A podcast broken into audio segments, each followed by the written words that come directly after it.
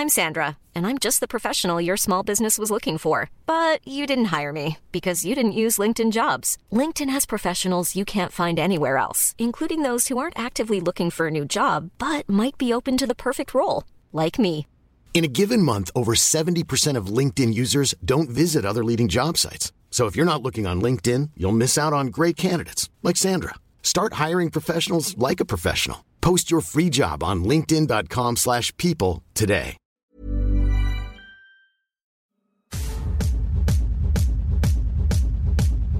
Las estimaciones sobre el valor global de la industria de juguetes para adultos varía según la fuente, pero los cálculos más conservadores lo ubican en 15 mil millones de dólares, con un crecimiento estimado para el 2020 del 33%. Según explica Luis Llanos, director de marketing para la cadena de tiendas de juguetes para adultos Erótica, la progresiva liberación sexual de la mujer, así como la aceptación de la homosexualidad y la autoexploración masculina, han facilitado la llegada de nuevos clientes a las tiendas. Personas que no saben qué quieren o buscan, pero que están dispuestas a experimentar sexualmente. Con la digitalización de la pornografía, muy enfocada en el mercado masculino, se volvió obsoleta su venta en físico. El negocio de productos sexuales entonces viró con el tiempo a satisfacer primariamente a mujeres. Ahora representan el 70% de las ventas en tiendas físicas de erótica. Antes de la llegada de esta cadena a las calles de la Ciudad de México, el mercado de las sex shops se encontraba atomizado en establecimientos pequeños, manejados por entusiastas del sexo en bazares o lugares más escondidos a la vista del peatón, muchas veces confinadas a sexualidades socialmente relegadas como el sadomasoquismo o la homosexualidad. Luego de 13 años de operaciones y con 60 tiendas a nivel nacional, Erótica se ha convertido en el principal jugador de tiendas de juguetes sexuales en el país. Uno de los elementos más disruptivos de su propuesta es la de haber logrado ubicarse dentro de centros comerciales, puntos de reunión familiares donde la sexualidad descarada no suele estar paseándose junto a paradores de tiendas de ropa y regalos. A esto la empresa ha añadido una rápida capacidad de respuesta ante las nuevas modas en cuanto a juguetes sexuales, manteniéndose al tanto de los deseos de la gente mediante ferias de proveedores y sondeos en redes sociales y tiendas.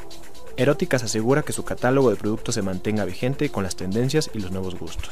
Esto al final reditúa, explica Luis, pues el consumidor de juguetes sexuales está dispuesto a realizar una inversión considerable por un producto de calidad, con diseños innovadores y que no daña el medio ambiente. Este valor agregado hace del mercado una buena rentabilidad a pesar de sus elevados precios. Para disruptores, Luis explica cómo este mercado se ha ido abriendo camino a pesar de los dogmas y la vergüenza, y evolucionado hacia un muy redituable nicho de negocio. Estos disruptores, yo soy Eric Ramírez, comenzamos. Disruptores. Erótica vino a revolucionar el mercado de los, de los juguetes para adultos aquí en México. Eh, la empresa empezó en 1994 y nuestro primer giro fue eh, la distribución de películas porno. O sea, fuimos a los representantes de la marca Private y así fue como empezamos. O sea, nosotros empezamos eh, distribuir los, los, los, las películas y, y, fuera de eso empezamos a ver que había un nicho de mercado que no estaba siendo explotado aquí en México, que pues obviamente en varios países del mundo ya estaban, ¿no? que eran los juguetes sexuales. De ahí eh, empezamos a buscar como los contactos para hacer la, pues los representantes de varias marcas, ¿no? entre ellas pues marcas como California Exotics, Doc Johnson, este, que en ese tiempo pues eran como los líderes de, de, de, los juguetes sexuales. Actualmente ya hay muchas marcas en el mercado, pero eh, pues en ese tiempo pues no. Entonces empezamos a introducir los productos. Eh, todavía no estaba conceptualizada la marca erótica como la ves ahorita, o sea, como una tienda rosa, como mucho más amigable. Y conceptualizamos nuestra primera tienda en el centro de la Ciudad de México, sobre el central. Todavía no se llamaba erótica ni nada más. Después abrimos otra tienda en, aquí en la zona rosa que se llamaba Sexy Video. Y fuera de eso, este, pues empezamos a crear un nicho de mercado que iba creciendo y creciendo y creciendo y creciendo.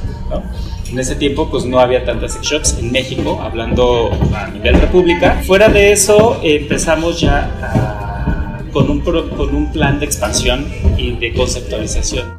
La industria, eh, a pesar de que es una industria relativamente joven, el crecimiento ha sido prolongado durante todos estos años. O sea, el, el hecho de que eh, la industria se sigue posicionando y sigue creciendo a pesar de que, no sé, hay recesión o ese tipo de cosas, la industria sigue creciendo. O sea, hemos tenido como dos periodos en los que ha habido como cierta recesión. Uno de ellos fue cuando fue la parte de la influenza. Y ahí que nosotros pensamos que las ventas iban a bajar, al contrario, empezaron a crecer, ¿no?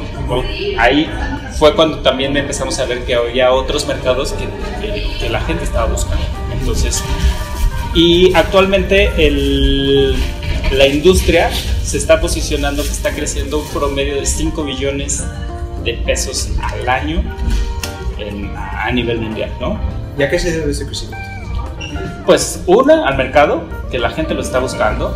Dos, la apertura que también está teniendo la gente. O sea, el hecho de que ya no lo estás viendo como un tabú, que la gente ya ve como la parte del sexo como una, como una parte normal de, de, la gente, eso también ha estado, ha, ha, ayudado mucho, ¿no? Una parte es la educación, o sea, también el, hecho de que ya no, ya no esté catalogado la parte del sexo como una cuestión prohibida o una cuestión que, solamente ciertos sectores lo tienen y, eso ha ayudado mucho a que la industria también esté creciendo.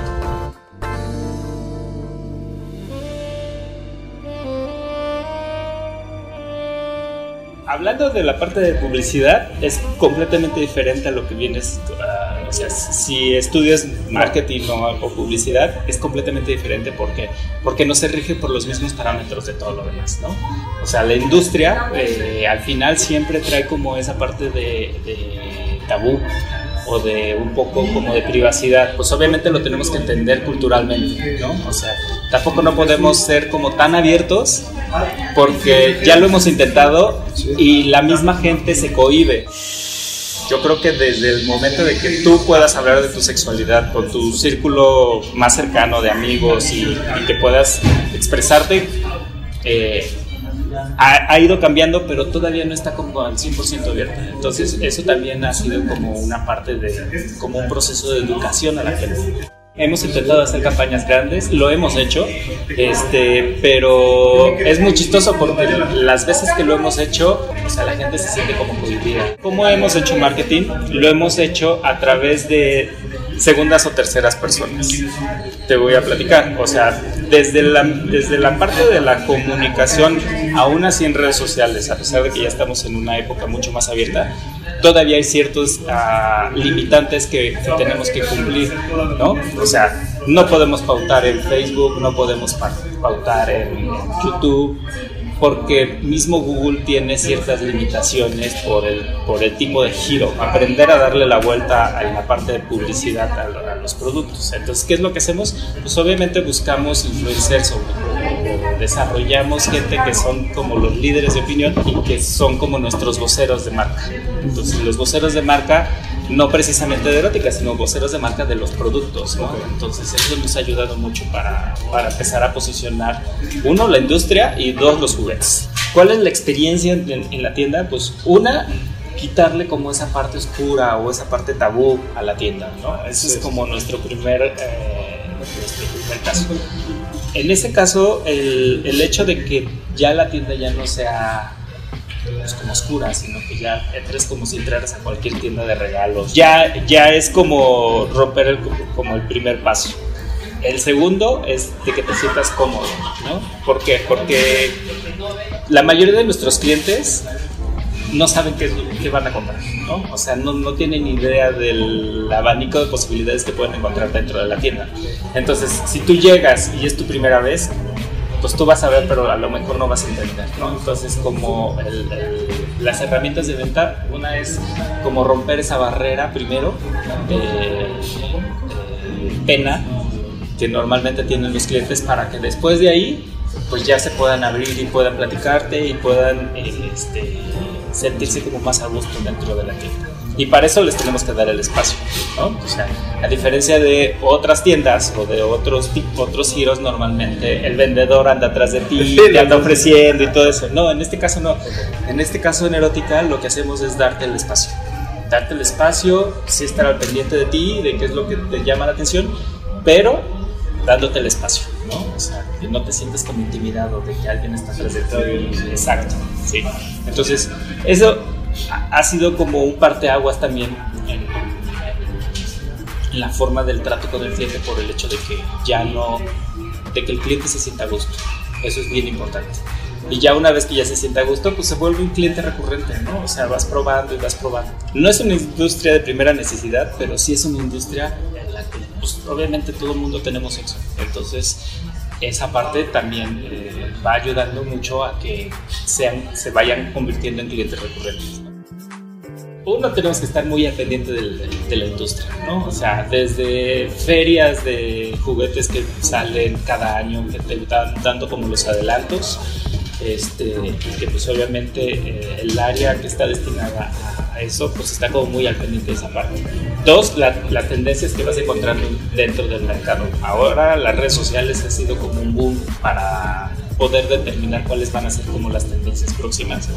Y, este, y pues sí, obviamente a veces tardamos en traerlo, pero sí, o sea, cuando ya ves como un, una solicitud recurrente o en la tienda o en la parte digital o ese tipo de cosas, sí hay como, este, pues sí tratamos de tenerlo siempre como experiencia como, como sex shops, yo ya, yo ya conocía varios sex shops y siempre era como la parte de la sex shop un poco más oscura, un poco más clandestina, que estaba más oculta, este, hasta la misma forma de vender del vendedor ha cambiado, ¿no? O sea, desde esa parte, eh, Erótica se ha eh, preocupado siempre por acercar la industria a una forma como parte de tu vida.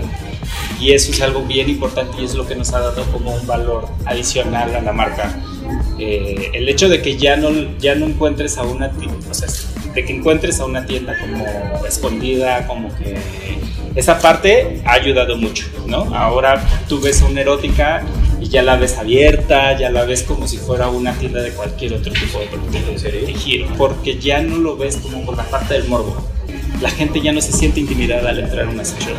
Entonces, esa parte también eh, le hemos tenido que cambiar el chip a la gente.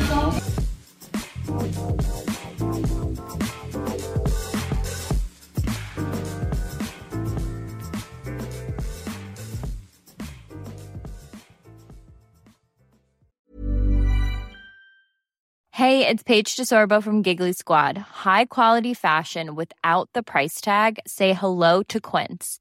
I'm snagging high-end essentials like cozy cashmere sweaters, sleek leather jackets, fine jewelry, and so much more. With Quince being 50 to 80% less than similar brands. And they partner with factories that prioritize safe, ethical, and responsible manufacturing. I love that. Luxury quality within reach. Go to quince.com slash style to get free shipping and 365 day returns on your next order. Quince.com slash style.